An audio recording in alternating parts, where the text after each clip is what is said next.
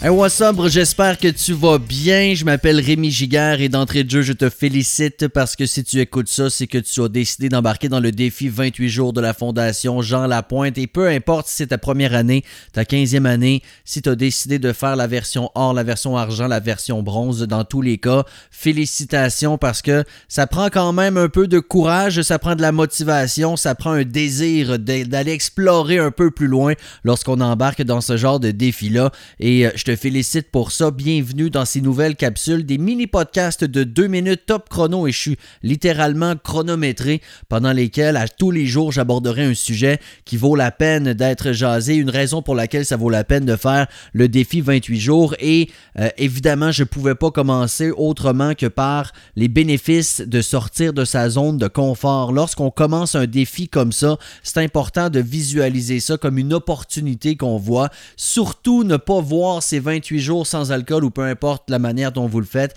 de surtout ne pas les, voir ça comme une privation, mais bien comme un cadeau que vous vous faites.